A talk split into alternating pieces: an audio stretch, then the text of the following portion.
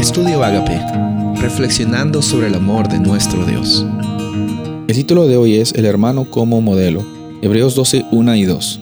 Por tanto, puesto que tenemos en derredor nuestro tan gran nube de testigos, despojémonos también de todo peso y del pecado que tan fácilmente nos envuelve, y corramos con paciencia la carrera que tenemos por delante, puestos los ojos en Jesús, el autor y consumador de la fe, quien por el gozo puesto delante de él soportó la cruz, menospreciando la vergüenza, y se ha sentado a la diestra del trono de Dios.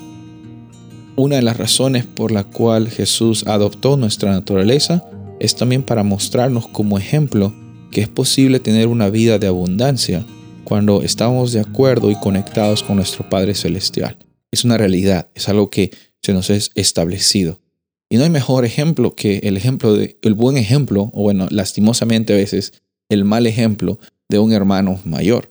El hermano mayor muchas veces tiene eh, la responsabilidad en la familia de, ser el ejemplo para bien, o a veces también, eh, lastimosamente, como dije, el ejemplo para mal de una familia. Sin embargo, eh, nosotros vemos que en Jesús encontramos el ejemplo perfecto de en qué consiste vivir una vida de abundancia.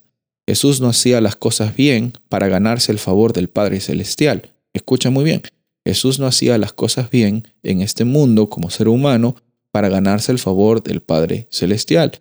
Desde el comienzo del ministerio de Jesús, el Padre Celestial afirmó a Jesús en el bautismo, en el comienzo de, del andar aquí en la tierra, le afirmó diciendo, este es mi Hijo amado, en el cual yo me complazco, en el cual yo tengo contentamiento. Increíble, Jesús no había empezado su ministerio, pero eh, en las obras que Jesús había hecho no había necesariamente una, una búsqueda de aprobación del Padre, sino el Padre desde el comienzo del ministerio de Jesús ya había aprobado la, y estaba complacido por el Hijo, amaba al Hijo. No por las cosas que él había hecho o no había hecho, sino porque el Padre es amor.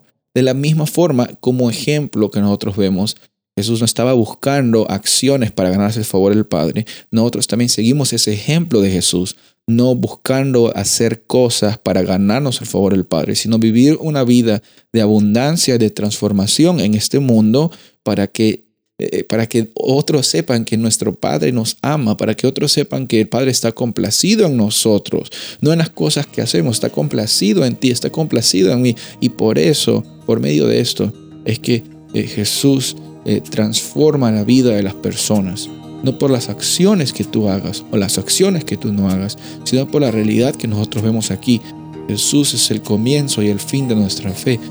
por medio de Él es que tenemos la oportunidad de acceder al trono de gracia. Podemos acudir también y tener un oportuno socorro. Soy el pastor Rubén Casabona y deseo que tengas un día bendecido.